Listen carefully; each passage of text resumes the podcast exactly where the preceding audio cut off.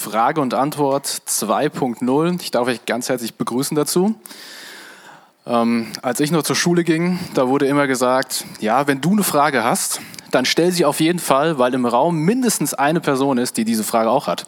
Und deswegen will ich euch zuallererst danken für die Fragen. Das sind echt sehr, sehr spannende Fragen, sehr, sehr interessante Fragen, aber auch ähm, ja, Knallerfragen, wo wirklich, wo man, wo es jetzt vielleicht kein Schwarz und Weiß gibt, sondern wo es grau wird, keine Ahnung. Ähm,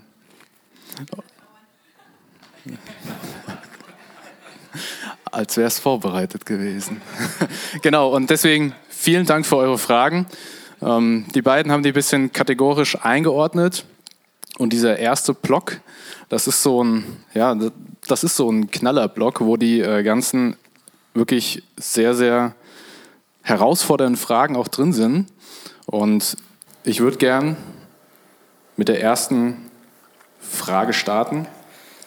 Und die lautet, wie kann ich innere Ruhe finden, wenn ich weiß, dass eine geliebte Person für immer in der Hölle sein wird? Was meinst du dazu, Benny? Ich habe eben gedacht, als ich noch da unten saß, ich komme mir gleich so vor wie aus einem heißen Stuhl. Vielleicht kennt ihr das, also früher so, ein Junge geht in den Raum von lauter Mädchen, dürfen alle Fragen stellen, die so die Mädchen beschäftigen über die Jungs und umgekehrt. Kennt das jemand? Also ich kenne das von früher zumindest.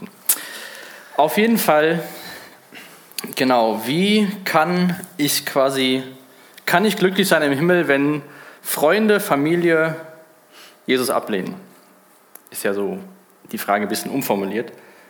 Äh, wenn du eine Bibel dabei hast, darfst du gerne mal Römerbrief aufschlagen, Kapitel 9. Da würde ich uns gerne mal zwei Verse vorlesen, Verse 2 und 3. Paulus schreibt da über das Volk Israel, ähm, wo er ja auch ein Teil von war. Und ähm, Paulus schreibt da in Römer 9 ab Vers 2, mein Herz ist erfüllt von tiefem Schmerz und großer Trauer. Um mein Volk, meine jüdischen Schwestern und Brüder. Ich wäre sogar bereit, für immer verflucht zu sein und von Christus getrennt, wenn ich sie dadurch retten könnte. Paulus hat ein Herz für, seine, für sein verlorenes Volk, für Menschen, die Jesus nicht kennen. Und Paulus sagt sogar, dass er verflucht und von immer, immer von Christus getrennt zu sein, wenn er dafür andere retten könnte. Er sagt im Endeffekt, Hauptsache, die sind gerettet, ich sage mich wieder los. Ähm, Im Alten Testament lesen wir davon im äh, Propheten Hesekiel, wo Gott sagt, denn ich habe keinen Gefallen am Tod dessen, der sterben muss, spricht der Herr. So kehrt um, damit ihr lebt. Und ich glaube, als Christ wäre es schlimm, wenn uns so eine Frage nicht bewegt. Auch diese Gedanken, die der Paulus hier in Römer 9 sagt, ich habe große Schmerz und Trauer um meine Freunde, die Jesus nicht kennen. Und ich glaube, als Christ sollten wir großen Schmerz und tiefe Trauer haben, wenn wir Menschen kennen, die Jesus nicht kennen. Sei es Familie, Freunde, Bekannte, Leute auf der Arbeit, Leute in der Schule. Das sollte uns nicht kalt lassen, denken so, ja, Hauptsache ich bin im Himmel, was mit dem Rest ist, so what. Kann ich wirklich glücklich sein oder kann ich Ruhe finden, wenn ich weiß, die Menschen kommen nicht in den Himmel? Ich glaube, hier auf der Erde sollten wir niemals ruhig darüber werden, wenn Leute verloren gehen oder noch verloren sind, dass sie sich noch nicht retten lassen haben. Ich glaube, wir sollten auch darüber, oder es ist gut darüber traurig zu sein, zu weinen, ähm, zu sagen, Gott, wieso, bitte tu, auf die Knie gehen zu beten, Gott um Hilfe zu flehen, dass er diesen Menschen Leben schenkt und dass sie begreifen, wer Jesus Christus ist. Aber ich glaube auch, dass wenn wir in den Himmel kommen, dass der Fokus nicht auf dem anderen ist. Also, ich glaube, der Fokus im Himmel wird nicht so stark auf meiner Frau sein wie auf Jesus Christus. Ähm, an anderer Stelle im Psalm 62, Vers 2 lesen wir, bei Gott allein findet meine Seele Ruhe, von ihm kommt meine Hilfe. Die Frage war ja, kann ich Ruhe finden? Und ich will mal eine Rückfrage stellen, oder hinterfragen, wie wir Ruhe finden. Finden wir Ruhe, indem wir wissen, wer in den Himmel kommt und wer nicht, oder finden wir Ruhe bei Gott? Ähm, in Johannes 17, Vers 3 sagt Jesus, und das ewige Leben zu haben heißt, dich zu, oder dich zu kennen, den einzig wahren Gott und den zu kennen, den du gesandt hast, Jesus Christus. Ich kann dir nicht sagen, wie es genau im Himmel aussieht. Ich kann dir nicht sagen, was wir die ganze Zeit machen werden. Ich kann verstehen, dass dich diese Frage beschäftigt, das ist auch gut so. Aber ich glaube, im Himmel wird der Fokus mehr auf Jesus und auf Gott sein, weil wir auch davon lesen, dass keine Träne, keine Trauer mehr da sein wird. Aber ich glaube, wir Menschen, oder ich kann das dir nicht erklären, wie das funktionieren wird. Aber ich glaube, solange wir auf dieser Erde sind und solange wir leben und Menschen haben, die wir kennen, die Jesus nicht kennen, sollten wir betrübt sein und für sie beten. Aber wissen, dass unsere Seele in Gott allein Ruhe findet. Ja. Danke dir. Ich habe eben vergessen zu sagen, wenn ihr Rückfragen habt, also wirklich live jetzt noch eine Rückfrage an die beiden, ähm, könnt ihr die gerne stellen. Ihr könnt, ihr könnt euch melden, ich komme ähm, auf euch zu und dann könnt ihr die Frage gerne stellen. Also wirklich, seid offen dafür, Fragen zu stellen. Genau. Und ähm, ja, dieses Thema Tod und Leben, ähm, da geht es auch in der, in der nächsten Frage drum. Und zwar, was denkt Gott über Suizid? Ja, was denkt Gott über Suizid? Ich persönlich hoffe erstmal, dass die Person, die die Frage gestellt hat, nicht darüber nachdenkt. Ähm, Und ich glaube auch, dass Suizid nicht die erste, der erste Schritt ist, sondern das ist eine Folge von anderen Schritten, von Krankheiten, von Verlust, von Ängsten, von Sorgen. Und wenn es hier jemanden im Raum gibt, der nah sich mit dem Gedanken befasst, mache ich dir Mut auf den Gerrit, auf mich oder auf ein, wenn du ein Mädchen bist und das lieber mit einem Mädchen, mit einem weiblichen Person besprechen willst, da offen zu sein. Ich finde das super cool, solche Sachen anonym zu stellen. Aber wenn das jemanden betrifft hier in dem Raum, sollte das nicht anonym bleiben, sondern er sollte das, das ansprechen. Das ist mir ganz wichtig von vorne weg zu sagen. Ähm und das ist eine sehr herausfordernde Frage, wo wir auch jetzt keinen Bibelvers finden, wo dann steht, das und das denkt Gott darüber. Aber wir müssen uns darüber Gedanken machen, dass Gott der Schöpfer des Lebens ist greift man mit einem Suizid oder mit Selbstmord in, spielt man in dem Sinne ein bisschen Gott, dass man das Leben vorzeitig beendet. Ähm, für Gott ist es, glaube ich, grauenvoll zu sehen, wenn Menschen sich selbst umbringen, so wie auch wenn Menschen andere Menschen umbringen und Menschen anderen Menschen das Leben nehmen. Eine Frage, die in dem Zusammenhang auch schon mal gestellt wird oder aufkommt, was passiert mit einer Person, die Suizid beginnt, begeht, die vorher Christ war? Verliert sie ein bisschen oder verliert sie die Rettung durch den, äh, durch den Selbstmord? Dazu will ich kurz auch was sagen. Ähm, denn ich glaube, wenn wir über unser Leben nachdenken, wenn du Jesus nachfolgst und du mal so über den Tag heute nachdenkst, gibt es bestimmt Dinge, die nicht gut gelaufen sind, wo wir noch keine Buße drüber getan haben. Und ich glaube, viele Menschen, die meisten, sterben nicht mit komplett vergebenen Sünden, dass jemand einen anderen belogen hat, gestohlen hat. Um das zu beantworten, ich glaube nicht, dass wenn ein Christ Selbstmord begeht, er nicht in den Himmel kommt. Weil wir alle sterben mit Sünden, die wir nicht bekannt haben. Ein, eine Motivation, die man ja schon mal liest von Menschen, die einen Abschiedsbrief verfasst haben, ist, ich konnte nicht mehr, ich hatte zu viel Schmerz, die Welt ist ohne mich besser. Dieser Schmerz, den diese Person verspürt, aus dem Grund, warum sie sich das Leben leben will, dieser Schmerz wird an andere weitergegeben. Wenn sich ein Ehemann umbringt, dann hat er seinen Schmerz beendet seine Ehefrau und seine Kinder, wenn er Kinder hat, tragen den Schmerz bis an ihr Lebensende, dass ihr Vater und ihr Ehemann nicht mehr da ist. Selbstmord beendet keinen Schmerz, er überträgt Schmerz auf andere. Und was für uns auch, glaube ich, bewusst sein sollte, ist, dass wenn wir zum Beispiel von Mose sehen, im Alten Testament schon, er hat einen anderen umgebracht, weil er dachte, die Ägypter behandeln sein Volk falsch, sollten wir, glaube ich, von dem Gedanken wegkommen, Christ kann kein Selbstmord begehen. Wenn wir davon lesen, dass Christen auch andere Menschen umbringen, kann das genauso gut für einen persönlich das, die Folge sein. Aber Gott verabscheut Selbstmord, um die Frage zu beantworten, was denkt Gott darüber? So wie auch andere Dinge Gott verabscheut, die Sünde sind. Aber ich will, wie gesagt, wenn es jemand gibt, der darüber nachdenkt, bitte nimm den nicht mit, komm mal in den Himmel und ich mach das, sondern such dir Hilfe und sprich mit jemandem darüber. Wie gesagt, Selbstmord ist oftmals eine Folge von vielen Gedanken, die vorher erfolgt sind oder von Depressionen, von, von psychischen Krankheiten, von Mobbing, von Alleinsein, von ich bin nicht gut genug für diese Welt. Dann kommt man irgendwann, kann man zu diesem Punkt kommen.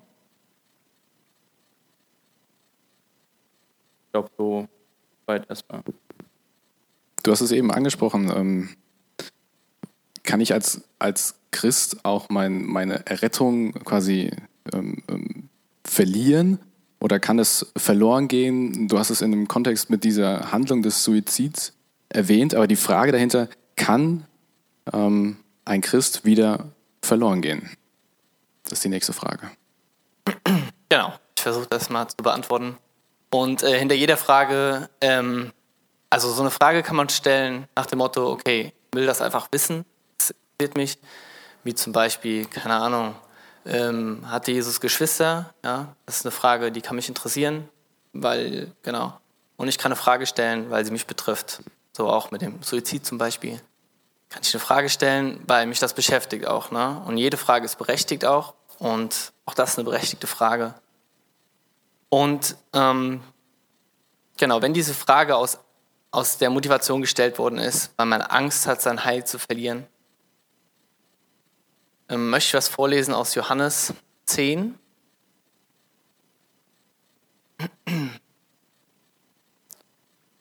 Johannes 10, 27 bis 29. Da sagt Jesus, das ist ähm, Jesu letzte Rechtfertigung vor den Juden am Feste der Tempelweihe. Meine Schafe hören meine Stimme und ich kenne sie und sie folgen mir nach und ich gebe ihnen ewiges Leben und sie werden in alle Ewigkeit nicht umkommen und niemand wird sie meiner Hand entreißen. Mein Vater, der sie mir gegeben hat, ist größer als alle und niemand vermag sie der Hand meines Vaters zu entreißen. Also erstmal, ne, und ich gebe ihnen ewiges Leben und sie werden in alle Ewigkeit nicht umkommen. So, also, wie bedeutet das? Er gibt uns ewiges Leben und dann auf einmal gibt er uns, nimmt er uns dieses ewige Leben, was er uns gegeben hat, ewig zu leben, wieder weg. Ja, würde nicht dazu passen. Und auch was er sagt, ähm, und niemand wird sie meiner Hand entreißen, sagt er einmal zu sich. Und dann Vers 29. Mein Vater, der sie mir gegeben hat, ist größer als alle und niemand vermag sie der Hand meines Vaters zu entreißen. Ist ja eigentlich sogar doppelt. Ne? Einmal aus der Hand Jesu zu entreißen, aber auch aus der Hand des Vaters zu entreißen. Und natürlich, die Verse sind auch, ähm, die lassen auch äh, ganz andere Fragen aufkommen mit, ähm, ja, mit Erwählung und Nichterwählung sind mehr von ähm, genau, es gibt einen ganz klugen theologischen Spruch, ähm, Ausdruck dazu, aber den habe ich leider vergessen. Ähm, genau, also sind wir erwählt oder sind wir nicht erwählt? Ne? So, wenn, wenn wir erwählt sind, warum sollen wir dann überhaupt noch evangelisieren? Evangelisieren? Genau, warum sollen wir überhaupt missionieren? Ja, wenn wir sowieso alle erwählt sind. Die, die erwählt sind, ja, die, welche, die, diejenigen, die in Jesu Hand gelegt worden sind, müssen wir ja nicht darauf aufmerksam machen, weil der Weg ist ja schon geplant. Oder sind wir nicht erwählt und na, Jesus gibt uns den Missionsbefehl, Ende von Matthäus, wo er uns sagt, wir sollen rausgehen, sollen ähm, Jünger, äh, Menschen zu Jünger machen. Aber die Frage will ich hier gar nicht beantworten, weil die Frage ähm, ist auch berechtigt, auch eine berechtigte Frage, aber eine sehr ähm, eine sehr große Frage und eine sehr schwierige Frage. Aber zu der Frage, können wir unser Heil verlieren? Da ist an der Stelle auf jeden Fall, wenn wir uns das ähm, so durchlesen, würde ich sagen, nein, uns ist das ewige Leben gegeben und wir werden in alle Ewigkeit nicht umkommen. Ja, und niemand, also nichts und niemand, Jesus hat den Tod besiegt, nichts, es gibt nichts auf der Welt, was uns entreißen kann aus der Hand von Jesu und auch aus der Hand vom Vater. Das einmal aus der, ähm, aus der Sicht, okay, ich habe Angst, mein Heil zu verlieren. Und natürlich, es gibt immer auch äh, andere Verse, die irgendwas anderes, ähm, wo es um was anderes geht. Deswegen würde ich gerne Markus 3 in dem Kontext auch noch vorlesen, wo es nicht direkt, also ich lese mal vor, Markus 3, 28 bis 29. Da spricht auch wieder Jesus Wahrlich, ich sage euch, alle Sünden werden den Menschenkindern vergeben werden, auch die Lästerung, so viele sie deren aus, aussprechen mögen.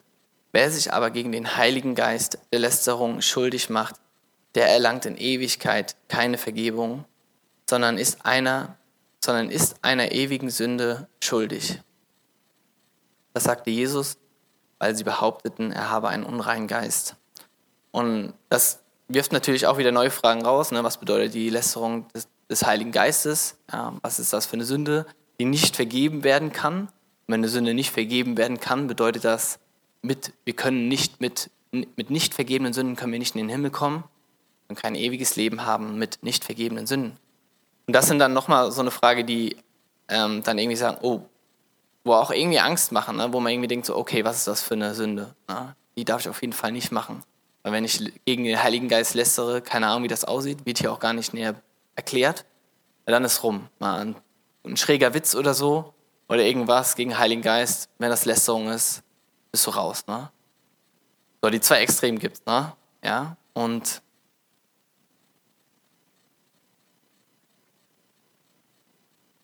was bedeutet das, Lästerung gegen den Heiligen Geist? Ah, ich hatte jetzt eine andere Stelle noch, aber die habe ich leider zugeschlagen. Ah, ich habe es gefunden. Ähm, genau, die, die, Bibel ist neu, ich muss mich da erst noch zurechtfinden. Okay, und zwar in Hebräer 10 ähm, geht es auch noch um Abfall, also Warnung vor Abfall und vor dem göttlichen Gericht. Also Abfall, Abfallen, nicht der Abfall, sondern das Abfallen. Gericht, welches die der Gnade Spottenden treffen wird. Da geht es ja auch um irgendwas Spottenden. Ne? Ich lese das einfach mal vor. Ab Vers 26 ist das, Hebräer 10, 26. Denn wenn wir vorsätzlich sündigen, nachdem wir die Erkenntnis der Wahrheit empfangen haben, so bleibt uns fortan kein Opfer für die Sünden mehr übrig, sondern nur ein angstvolles Warten auf das Gericht und die Gier des Feuers, das die Widerspenstigen verzehren wird. Wenn jemand das mosaische Gesetz verworfen hat, so muss er ohne Erbarmen auf die Aussage von zwei oder drei Zeugen hinsterben. Das hat äh, dritte Buch Mose, mosaische Gesetz hat das ähm, steht da drin, das sagt das Gesetz. Eine wie viel härtere Strafe, naja, eine wie viel härtere Strafe, denkt doch, wird dem zu erkannt werden, der den Sohn Gottes mit Füßen getreten und das Blut des Bundes, durch das er geheiligt worden ist, für wertlos geachtet und den Geist der Gnade geschmäht hat. Wir erkennen ja den, der gesagt hat, mein ist die Rache, ich will vergelten.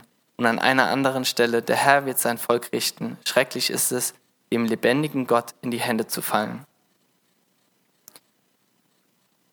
Also wenn man die Frage stellt, können wir das Heil verlieren? Einmal aus der Angstperspektive. Ne? Wenn ihr Angst habt, wenn man Angst hat, sein Heil zu verlieren, dann sage ich, ähm, sage ich euch, das ist nicht möglich. Ne? Johannes 10, ja, ähm, meine Schafe kennen meine Stimme. Ja, ähm, es gibt nichts auf der Welt, was ähm, uns aus der Hand von Jesus und dem Vater äh, entreißen kann.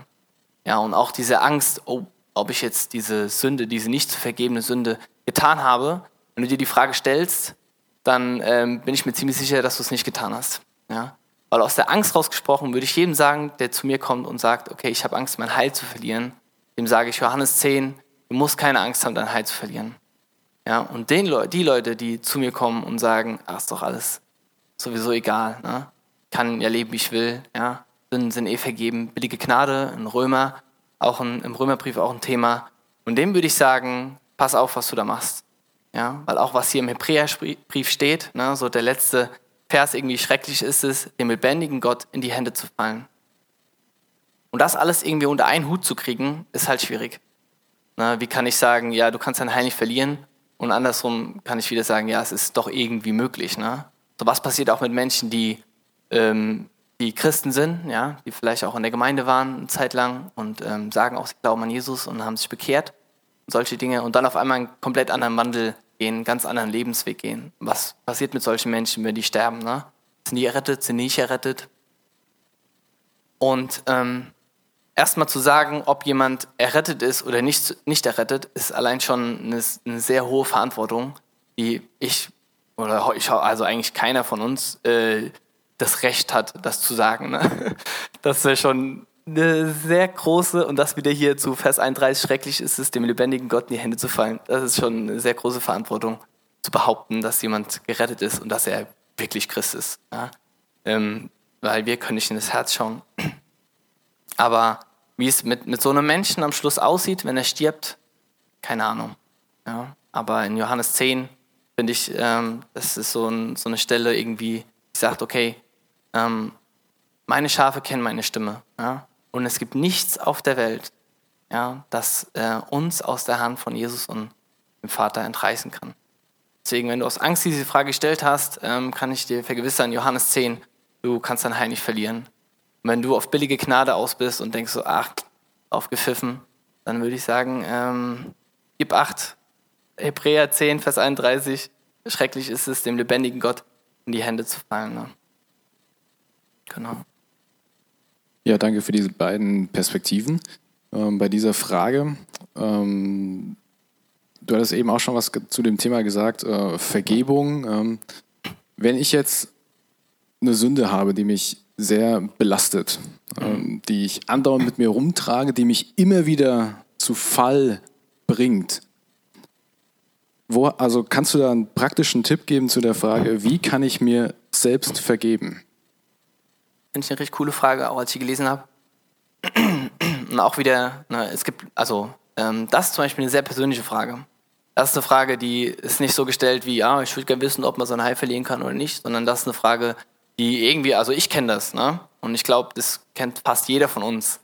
Ja, der härteste Richter ist man immer selbst. Ne? So, ich mache Musik, der härteste Richter, der härteste Beurteiler bin immer ich selbst. Ne? Ja, ähm, wenn ich predige, ja, dann kann mir meine Frau sagen, ach, das war super, toll, aber ich bin immer die Person, die sagt, ah, hier, das war nicht so und da und da. Man ist selbst immer der, der ähm, größte Kritiker. Ne? Und das Gefühl auch, wenn man mit einer Sünde kämpft, ne? und ähm, gibt einfach Sünden, die sind ein langer Kampf auch, ja, ähm, keine Ahnung, für, äh, ähm, ich nehme, auch wenn es sehr klischeehaft ist, ich nehme einfach die Sünde, zum Beispiel Pornografiesucht, ne, ist eine Sünde, die ähm, gerade bei, bei uns Männern, das ist eine Sünde, die ähm, einfach ein Kampf ist auch. Ne? Und ähm, das ist nicht irgendwie so getan, so, ich habe hier ein Problem, ich will damit aufhören und ich sage einfach, ja, dann höre ich einfach damit auf. Ne? Das ist wie, ich habe knapp zehn Jahre lang geraucht, ja, ähm, da ist nicht irgendwie, ja, ich höre jetzt einfach mal auf zu rauchen und dann ist das Thema gegessen, sondern es ist ein Kampf. Ne? Da ist was in meiner Identität drin. Ja, ich habe eine Geschichte mit, äh, mit der Sache und ich kann da nicht einfach von jetzt auf gleich rausgehen. Ne? Und äh, wenn man zum Beispiel so einen Kampf kämpft, fällt man auch hin. Das ist, wenn, also es ist immer schwierig, wenn Leute so ein Problem haben und damit am Kämpfen sind und dann will man sowas am Anfang nie sagen. Ne? Man will am Anfang nie sagen, ja, keine Angst, also ja, der Fall wird noch kommen. Ja, aber das ist halt oft so. Ne? Und dann, wenn es passiert, ist immer der, der größte Kritiker man immer selbst. Ne? Ja, man, man, man macht sich selber unwürdig, man sieht sich selber als schlecht an. Wie, wie schwach bist du, dass du das nicht geschafft hast? Ja, was bist du für eine schlechte Person, dass du es nicht geschafft hast? Ne? Und Jesus sagt, Jesus ähm, sieht die Sünde und vergibt uns die Sünde. Ja, er, trägt, er ähm, zeigt sie uns nicht immer wieder vor, jedes Mal neu. Ah, übrigens, Gerrit, hier hast du das und das getan. Nein, er sieht die Sünde, er vergibt uns die Sünde. Punkt. Wir müssen mit den Folgen leben. Ja, wenn ich jemanden umbringe, dann muss ich mit den Folgen leben, auch wenn Jesus mir die Sünde vergeben hat. Ja? Aber Jesus vergibt mir die Sünde. Ich habe keinen umgebracht und ich habe es auch nicht vor. Aber das als krasses Thema jetzt, ne? weil das eine krasse Konsequenz hat. Ja? Wenn ich jemanden anlüge, wenn ich meine Frau anlüge, ja, Jesus gibt, vergibt mir die Sünde, aber glaub mir, das hat eine Konsequenz. Ne? Ja, also langwierig. Helft mir. Nein. Ähm, es hat eine Konsequenz, aber Jesus vergibt mir die Sünde und hält sie mir nicht mehr vor. Ich bin die Person, die mir immer wieder diese Sünde vor die Augen erhält, ne? die immer wieder neu, die, ähm, die sich selber nicht diese Sünde vergeben kann. Und da finde ich, was ist das größte Gebot, was Jesus uns gegeben hat? Ne? Wir sollen Gott ehren und lieben mit allem, mit unserem Verstand, mit unserem ganzen Herzen. Ja, das ist Nummer eins. Und das andere ist genauso wichtig wie das, wie das erste Gebot. Liebe deinen Nächsten wie dich selbst. Und ähm, ich finde, bei diesem, ähm, bei, bei diesem ähm, goldene Regel heißt das, bei diesem Nächstenlieben, Nächstenliebe-Gesetz, ähm, vergessen wir immer eine Komponente. Wir sagen das immer so, ja, liebe deinen Nächsten wie dich selbst. Deinen Nächsten sollst du lieben, dem sollst du, ja, alles tun, das, was du auch möchtest. Ach, mein Nächster möchte einen Kuchen, jetzt gerade momentan, gebe ich dem Kuchen, ne? Aber liebe deinen Nächsten wie dich selbst. Ich kann meinen Nächsten nur lieben, wenn ich mich selber liebe. Ja, und das nicht auf das Ego, egozentrisch gemeinte, ne? ich liebe mich, ich bin der Tollste, der Beste, der Stärkste. Nein, sondern das, was ich bin. Ja, ich bin Kind Gottes, ja, bin äh, ähm, von, von Gott gemacht, ja, perfekt gemacht. Er sagt sehr gut, auch wenn ich das selber nicht sehe. Ich gucke in den Spiegel. Wir sind die größten Kritiker. Ja, sorry, aber ähm, bei uns Jungs ist das vielleicht noch ein bisschen nicht so krass, aber auch bei Frauen, ne? der größte Kritiker, wie oft ich meiner Frau sage, ähm, wie schön sie ist, na, wie perfekt sie ist. Ja, aber man ist immer derselbe, man ist selber immer der größte Kritiker. Und sich selber zu akzeptieren und selber anzunehmen für das, was man ist, ne? Kind Gottes, perfekt gemacht, er liebt uns. Ja, er hat uns die Sünden vergeben, er sieht uns und denkt sich, perfekt. Das, die Fähigkeiten, die er hat, das, was er gut kann, die Gaben, er ist einfach perfekt, ne? Und wie, wie oft sehen wir uns selbst als Frack? Ne? das kann ich nicht, das kann ich nicht. Versuch mal in, in 30 Sekunden ähm, vier Stärken von dir herauszufinden. Ja. Und dann darfst du das, das machen wir jetzt nicht, aber dann versuch mal in 10 Sekunden deine vier, vier Schwächen rauszufinden. Ich sag dir, du findest schneller vier Schwächen als vier Stärken. Ja, weil wir uns selber immer klein halten. Und wie, wie schaffe ich es, mir selbst zu vergeben? Ja, zu erkennen, wer bin ich? Ja, ich bin Kind Gottes, ich bin von Gott geliebt bin Schöpfung Gottes, ich bin perfekt. Aber ich bin und bleib ein Mensch. Ja, ich bin und bleib ein, Sünd, ein ähm, sündenerfüllter Mensch. Das ist einfach so, ne? Paulus sagt, ähm, das, das, was das Fleisch, also er, er tut das, was er nicht machen will. Ja? Er weiß ganz genau, was gut ist. Und wie oft sehen wir das selber? Er weiß ganz genau, was gut ist, und trotzdem verhält er sich anders. Ne? Das ist die Schwachheit irgendwie. Ja? Wir sind, wir leben einfach in einer Welt, Sonst hätte Jesus nicht auf die Erde kommen müssen und er hätte auch nicht sterben müssen. Ne? Wir tun einfach noch Sünde. Ja, und das als erstes gesehen und zweites gesehen, Jesus hat mir die Sünde vergeben. Ja, und warum, warum, warum trampel ich nur auf diese Sünde drauf rum? Ja, und das in diesen beiden. Ich bin, ich bin ein sündhafter Mensch. Ich werde auch, ich werde auch nochmal lügen. Ne? Ja, und das nicht als Ausrede gesehen, sondern als Identität. Ne? Aber trotzdem, ich bin perfekt, ich bin rein, ich bin von Gott geliebt und mir ist vergeben. Ja, und als erstes, wie kannst du dir selbst äh, vergeben? Ähm, akzeptiere, wer du bist und erkenne erstmal, wer du bist. Ja, liebe deinen Nächsten wie dich selbst. Fang an, dich selbst zu lieben. Ja, nicht im egozentrischen, narzisstischen, sondern in deiner Identität und in deiner Schöpfung, wie du gemacht worden bist. Ja. Ich kurz noch, mir ist gerade noch ein Psalm eingefallen. Psalm 103 könnt ihr euch gerne aufschreiben zu dem Thema und ich würde gerne nur mal zwei Verse vorlesen. Gott 3. Barmherzig und gnädig ist der Herr, geduldig und voll großer Gnade. Er wird uns nicht für immer Vorwürfe machen und nicht ewig zornig sein. Er bestraft uns nicht für unsere Sünden und behandelt uns nicht, wie wir es verdienen. Ähm, genau, ich glaube, das, was Gerrit gesagt hat, dann heißt Glauben. Das, was Gottes Wort sagt, zu glauben. Auch wenn wir denken, wir bekommen das, was wir verdienen, dann können wir uns vielleicht nicht selbst vergeben. Aber wenn wir das bekommen, was Gnade ist, können wir es lernen und selbst vergeben. Von daher, Psalm 103 könnt ihr gerne mal durchlesen zu dem Thema, der ist sehr gut. Ja, das ist ein guter Abschluss für diesen ersten Block, äh, für diese ersten thematischen Fragen. Vielen Dank für euch beide. Ähm, wenn, ich erinnere euch nochmal dran, wenn ihr Rückfragen habt, ne, zögert nicht. Sonst würde ich jetzt einfach äh, in den zweiten Block überleiten. Das, wir starten mit einer äh, sehr interessanten Frage. Das ist mir auch schon aufgefallen, das, das habe ich mir auch schon oft gefragt. Und zwar, ähm, ja, wenn man so das Alte Testament und das Neue so gegenüberstellt, dann sieht man so im Alten Testament, ja, krass, da hat Gott, da hat er sich richtig gezeigt. Also mit Mose von Angesicht zu Angesicht gesprochen und solche Dinge. Und jetzt hier bei uns, wieso passiert sowas nicht mehr? Ja, auch interessant, ne?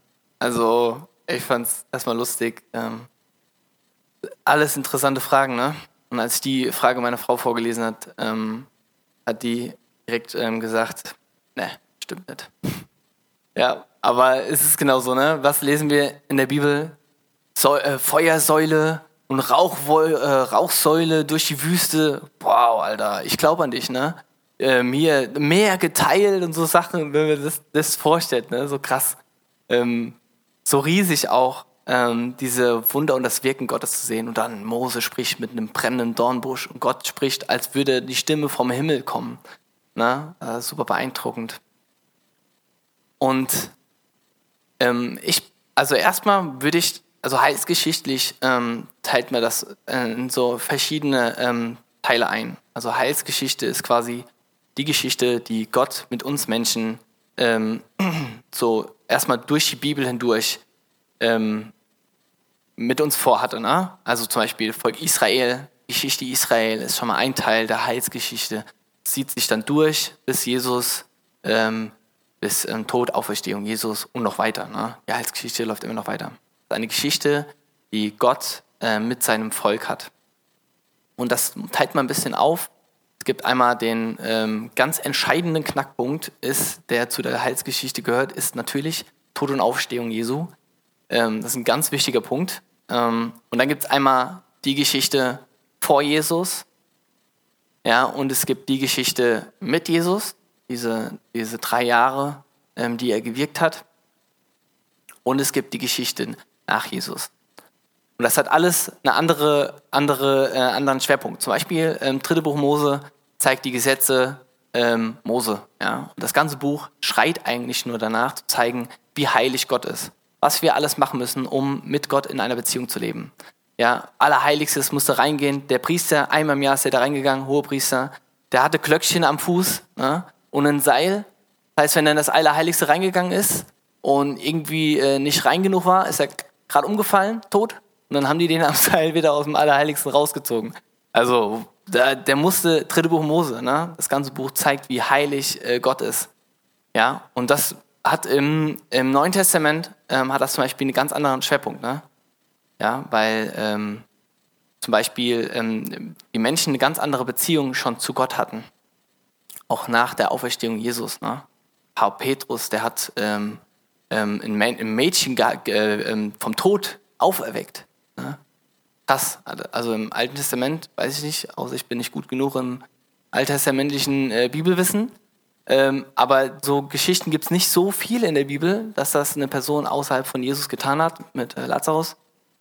Ähm, das ist eine ganz andere, ganz andere Story mit Gott, wie im Alten Testament.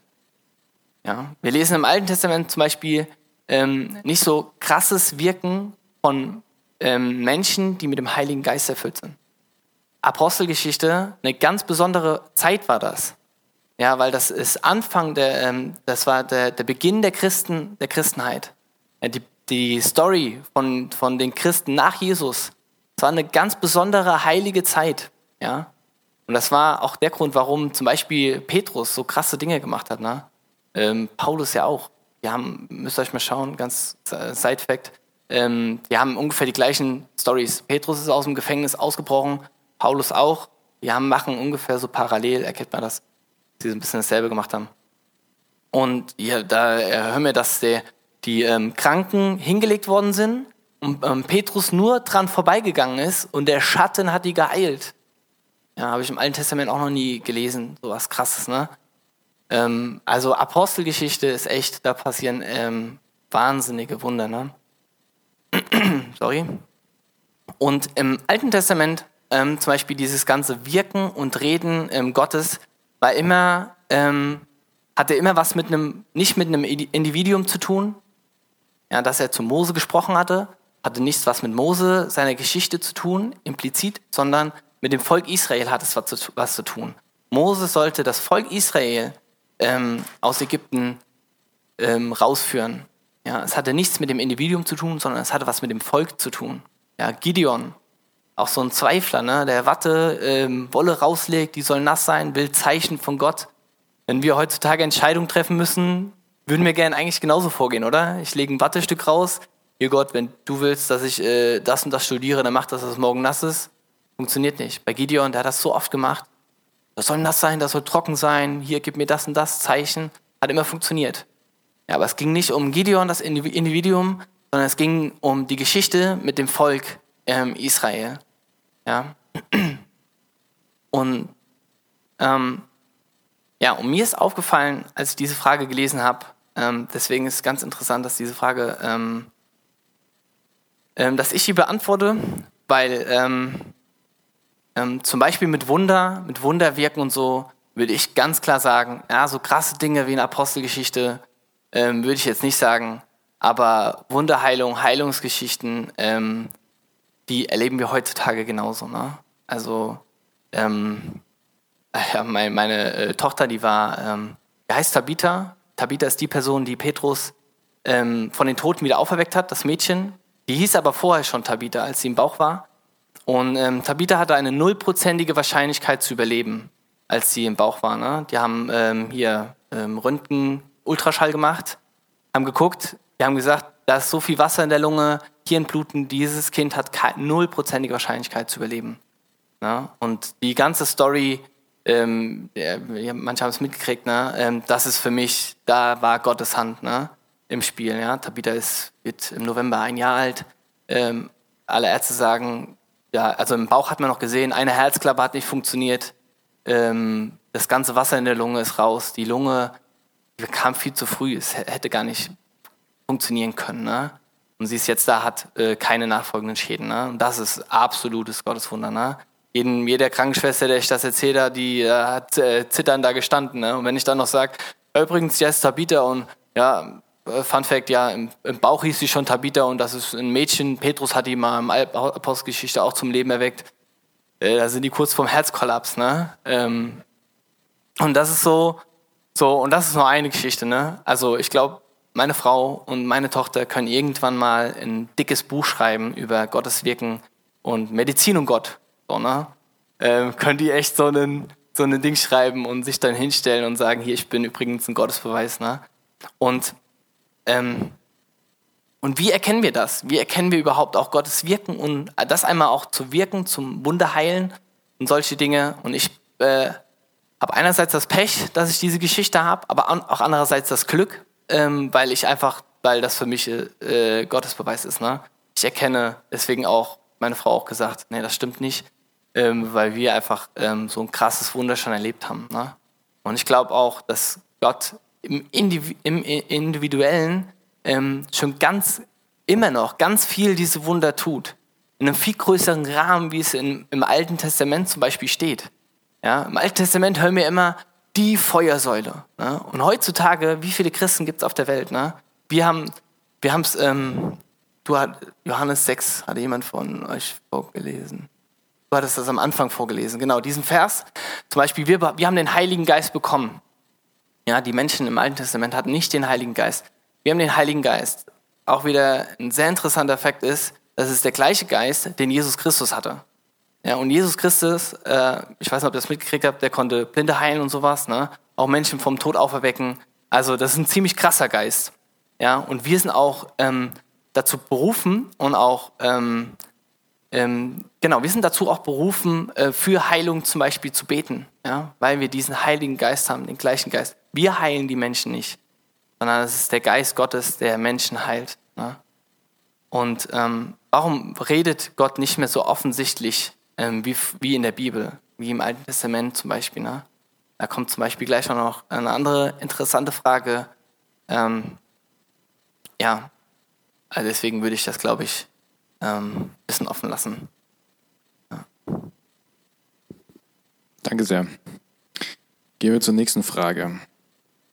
Wie kann man wirklich mit Gott reden? Oft fühlt sich Beten einfach nur wie ein Selbstgespräch an und es kommt nichts zurück. Wer unterhält dich? Also nee. Doch, ein bisschen, man, braucht mal ein bisschen Spaß. Manchmal, wenn Laura von der Arbeit kommt, könnte man auch sagen, wieso höre ich nichts von Benny? Warum? Weil sich ja nicht am Reden ist.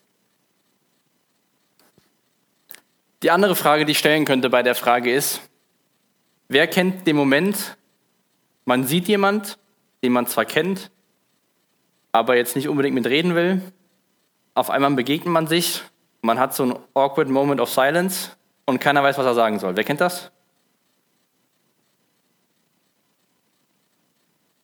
Ich weiß nicht, äh, wie oft du betest und wie du betest, aber nur mal eine Frage, wenn du ganz selten betest und du keine Unterhaltung mit Gott im Alltag hast, könnte ich mir vorstellen, bei deinem Gebetsleben gibt es auch diese komischen Momente der Stille, weil man gar nicht weiß, wie hört sich Gottes Stimme an, wie kann das funktionieren. Das andere kann sein, dass du einfach viel zu viel redest, dass du die ganze Zeit nur am Beten bist und ja Gott, warum hast du eigentlich zu mir geredet? Vielleicht läuft im Hintergrund noch Musik oder der Fernseher läuft oder das Handy liegt daneben dran und zwischendurch klingelt es mal und man guckt irgendwas. Was ich damit sagen will ist, es ist eine Sache, glaube ich, wie in einer Beziehung. Deswegen ist es so ein gutes Bild, dass Gott eine Beziehung zu uns Menschen haben will. Gott ist nicht ein Gott, der sagt, okay, du gehst jetzt um 9 Uhr morgens, setzt dich auf deinen Teppich und dann betest du und dann hörst du meine Stimme, sondern Gott will Beziehung. Jeder, der in Beziehung lebt, zu Hause mit Geschwistern, mit Eltern, Beziehung funktioniert, indem man Zeit miteinander verbringt, dass man was sagt, dass man still ist und zuhört. Und das ist wirklich ein Lernprozess, den wir durchleben. Mir geht es manchmal so, ähm, dann fange ich an zu beten und dann kommen mir Gedanken, für die ich beten kann. Dann denke ich mir so, ich habe eigentlich gar keine Zeit dafür. Warum kommen die Gedanken? Ich glaube, weil Gott redet und was tun will, weil ich für diese Sachen beten soll. Deswegen will ich dich ermutigen, darin zu wachsen und zu lernen, zu beten und auch nicht enttäuscht zu sein, aber vor allem kontinuierlich Gemeinschaft pflegen mit Gott, um ihn besser kennenzulernen.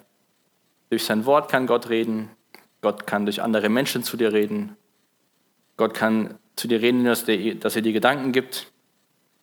Und wie gesagt, auch mal Stille aushalten und warten. Vielen Dank. Ähm, ich denke, mit der, mit der nächsten Frage gehen wir so ein bisschen in Richtung Zielgeraden. Und das ist auch nochmal einer an dich, Benny. Müssen wir noch Buße tun, wenn Jesus für uns gestorben ist? Und wenn ja, wie kann das konkret aussehen?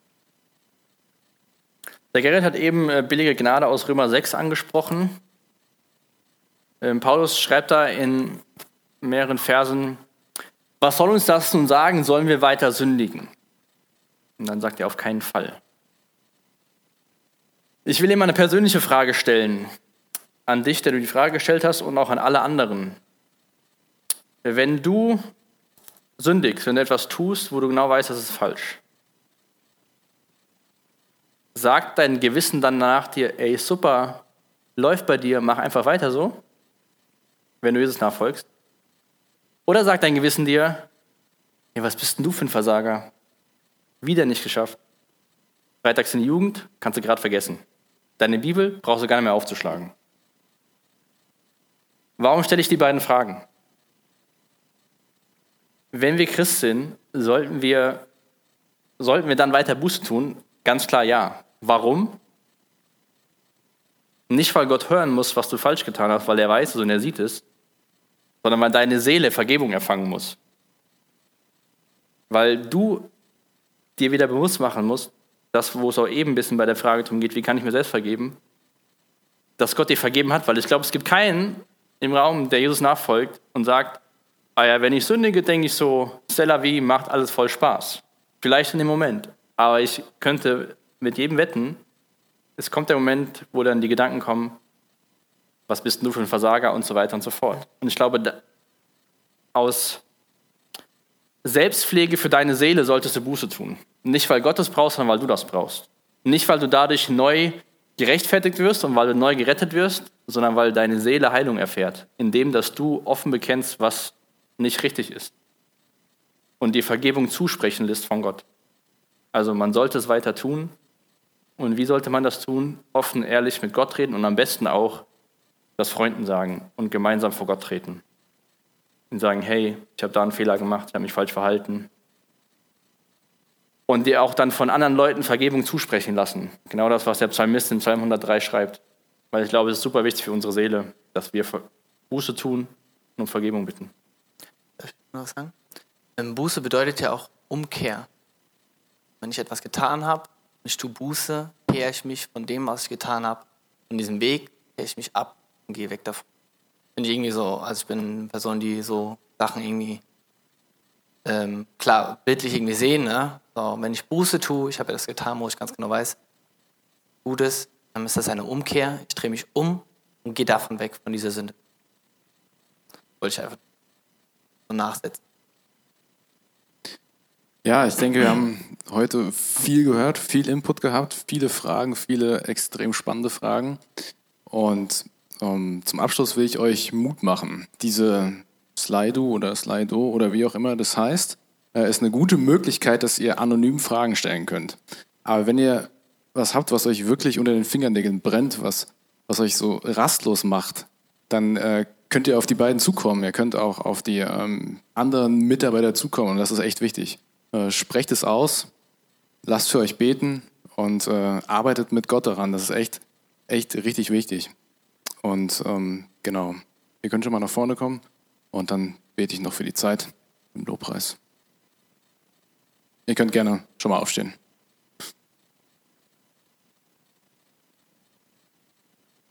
Vater, ich danke dir für die Zeit. Ich danke dir, dass wir bei dir Weisheit finden, dass wir in deinem Wort Weisheit finden und dass du der bist, der, ja, der von allem weiß, der die Welt erschaffen hat, der der ultimative Schöpfer ist und bei dem wir echt jede Antwort finden.